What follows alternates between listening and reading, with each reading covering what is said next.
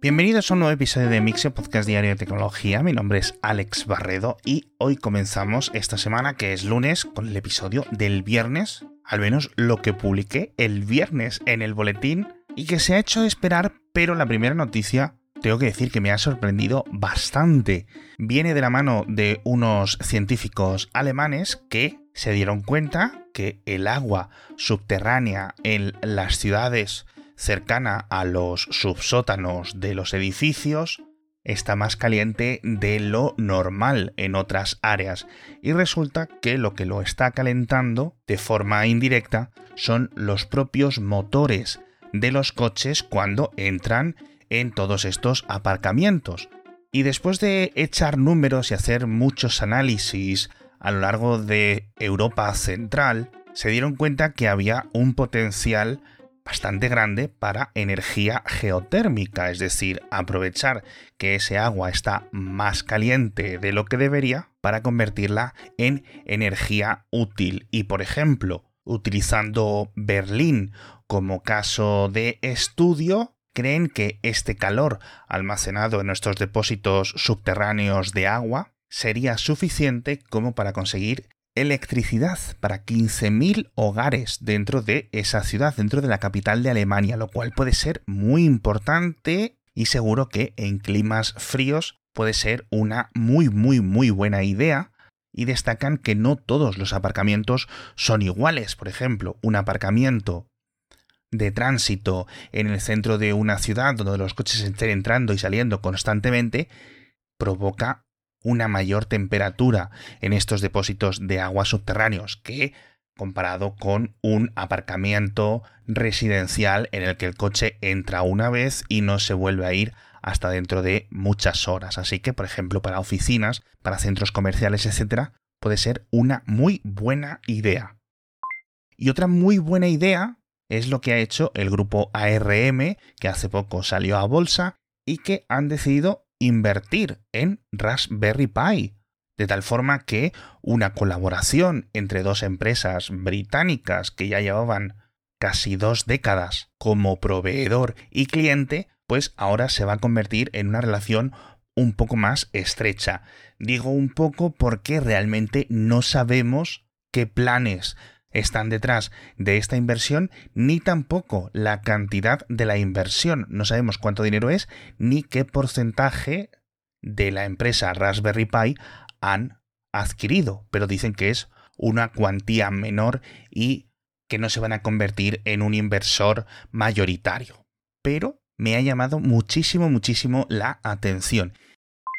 Y seguimos hablando de ingeniería, en concreto aquí también en Europa, porque Hace un año comentábamos la nave espacial reutilizable que había anunciado el grupo Ariane, que lo habían denominado Susi, y ahora nos encontramos con que ya están acabando el primer prototipo, un prototipo que están realizando en escala 1.6, es decir, a un sexto del tamaño definitivo, va a tener unos 100 kilogramos y unos 2 metros de altura comparado con el modelo final, y con este prototipo lo que quieren es ir preparando todos los sistemas de reentrada para hacer varios vuelos en 2024 y 2025, porque de esto habrá sondas tripuladas, sondas de carga, y es algo que nunca se ha hecho en Europa. No tenemos fecha definitiva para la producción del dispositivo final, pero esto es eh, esperanzador e imagino que este prototipo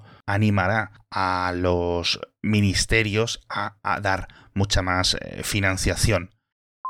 Al otro lado del Atlántico hablamos de otra nave espacial que también lleva mucho tiempo en preparación, cinco años, y que ya está casi casi lista. Es el Tenacity, de Sierra Space, una de estas startups aeroespaciales con tanto potencial que ya están acabando las comprobaciones en la fábrica de este avión espacial, por decirlo así, muy similar a los transbordadores de hace unos años y en este caso, como digo, ya van más adelantados, de hecho los vuelos o el primer vuelo orbital del Tenacity ya va a ser este año y la primera misión completa está planificada para abril de 2024, que lo van a lanzar dentro de un Vulcan Centaur. Y os animo a que miráis una foto que os dejo enlazada en las notas del episodio, porque es bastante emocionante este tipo de tecnología. Y por cierto, justo hablando de la Estación Espacial Internacional, una cosa curiosa, y es que durante un paseo espacial hace tres o cuatro días, que duró varias horas, las dos astronautas que estuvieron reparando los ejes de uno de los grandes paneles solares y diversas tareas por fuera de la propia estación, sin querer perdieron un saco lleno de herramientas que para cuando se quisieron dar cuenta ya se había alejado flotando y tuvieron que analizar su trayectoria para ver si pudiese haber un riesgo de colisión, pero parece que no hay ningún problema y no sé si para cuando escuchéis este episodio esas herramientas, que seguro que son carísimas, ya están quemadas en la atmósfera. Pero bueno, una nota curiosa sobre esto es que he leído que era el primer paseo espacial integrado por dos mujeres astronautas, pero no es así. Ya ha habido varios en las últimas eh, décadas.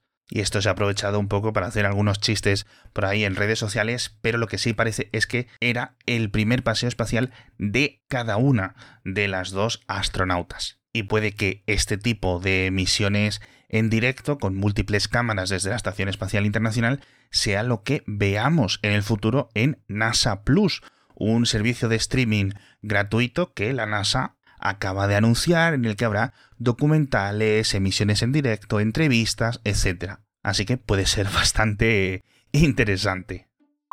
Lo que también es gratuito y es gracias a los patrocinadores es este podcast y en esta semana tengo uno muy bueno que me hace mucha ilusión, que es Cruz Roja, que pone en marcha el proyecto Crece, una nueva iniciativa para luchar contra la soledad no deseada. El objetivo del proyecto Crece es muy importante, crear nuevos lazos en la comunidad, ¿no? Reforzar nuestras redes de apoyo y dar respuesta a los factores de vulnerabilidad que hacen que una persona esté o pueda llegar a estar en una situación de dificultad social. Es un proyecto muy innovador, tanto desde el punto de vista social como tecnológico, y se va a intentar diseñar y experimentar nuevos métodos de ayuda social con el objetivo principal de evitar la institucionalización de todas estas personas desprotegidas. Si quieres ser voluntario o quieres simplemente colaborar o incluso estás en esta situación, entra en cruzroja.es barra proyecto crece o busca proyecto crece en internet para descubrir toda la información. Y ahora nos vamos a hablar de Google, que tengo dos noticias. La primera es un cambio que a mí me parece muy importante y es que AdSense, la plataforma de publicidad para webs grandes y pequeñas va a cambiar su modelo de negocio tras 20 años porque va a empezar a pagar por impresiones en vez de por clics. Yo no sé si hay un motivo oculto o que yo no consigo ver para este cambio, no quiero ser cínico ni mal pensado, pero dudo que haya mucha variación en los pagos. Es decir, yo hace muchísimos, muchísimos años, posiblemente más de una década, que no utilicé AdSense, pero ya te calculaban un CPM equivalente un CPM estimado. Es decir, que por cada mil visitantes o por cada mil páginas vistas, esos banners te reportaban tantos euros o tantos dólares o tantos céntimos. Lo único que se calculaba a través de los clics. Así que yo imagino que, aunque te digan ahora que lo calculan sobre las impresiones, si hay menos clics, seguramente los ingresos sean más bajos. La otra noticia de Google es que anunció un nuevo tipo de dominio, en concreto el punto .ing, que no es el banco holandés, sino que puede dar a un montón de juegos de palabras en inglés, porque ya sabéis que ese sufijo ing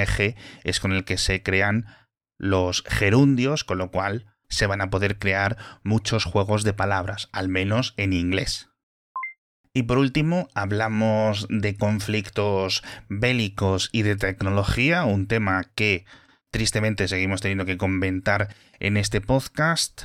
Los dos primeros datos vienen de la invasión de Ucrania y es que tras 600 días de guerra, o casi 600 días, ambos ejércitos ya son expertos en derribar drones y estamos viendo unas estadísticas de los drones de fabricación turca Bayraktar TB2 que en algunos casos duran minutos en el aire cuando al principio del conflicto eran unas verdaderas amenazas y fuente de pánico. Así que podemos ir viendo cómo dentro de esta propia guerra hay una evolución tecnológica bastante importante. Pero bueno, el coste en vidas humanas de civiles es eh, desmesurado y justo estos días se están preparando nuevas movilizaciones en ambos países. Recordamos que van unos 300.000 soldados caídos en cada uno de los dos bandos. De hecho, las bajas se están incrementando. Estamos viendo de nuevo cifras de casi 2.000 soldados nuevos muertos o caídos cada día. Y desde Ucrania están preparando un sistema inteligente, un sistema digital de movilización para que sus reservistas, a través de una aplicación, a través de una app, o de una web puedan elegir su destino y puedan ir aprendiendo pues qué es lo que va a ser esperado de ellos dentro de el combate e incluso unas primeras nociones, por ejemplo, que vas a ser piloto de drones, que vas a ser conductor, que vas a ser zapador, etcétera. Según dicen, vas a poder elegirlo desde la propia aplicación, es decir, que no vas a llegar ahí al centro de reclutamiento, te van a meter tres gritos, unas botas, un fusil y para el frente. Y el otro conflicto que también está dando mucho que hablar a nivel tecnológico es la invasión de Gaza por parte del ejército israelí y en concreto hablamos de los tanques Merkava que son una máquina de guerra bastante impresionante, pero que es el primer conflicto en el que los hemos visto operar con unos remolques de alta tecnología, unos remolques de fabricación israelí que han causado mucha sorpresa. No es una idea nueva, pero sí es curioso ver largas filas de tanques con unos remolques grandes en la parte posterior. Unas ruedas independientes que giran 360 grados, pueden maniobrar, incluso dar marcha atrás sin problemas y pueden ahí llevar munición, combustible, avituallamiento, etc. Con lo cual, ese batallón puede avanzar muchísimo más, puede extender sus líneas de logística y de soporte de una forma mucho más autosuficiente. La verdad es que es fascinante verlos y como no podía ser de otra forma, os dejo un enlace a un vídeo o a varios vídeos en las notas del episodio. Y hasta aquí llegamos por hoy, o al menos durante este episodio tenéis algunas cositas y todos los enlaces de todo lo que hemos comentado en las notas del episodio como ya sabéis todos. Muchísimas gracias a todos por vuestra paciencia y a todos por estar conmigo un día más y nos vemos en el próximo episodio de Mixio con más noticias de tecnología.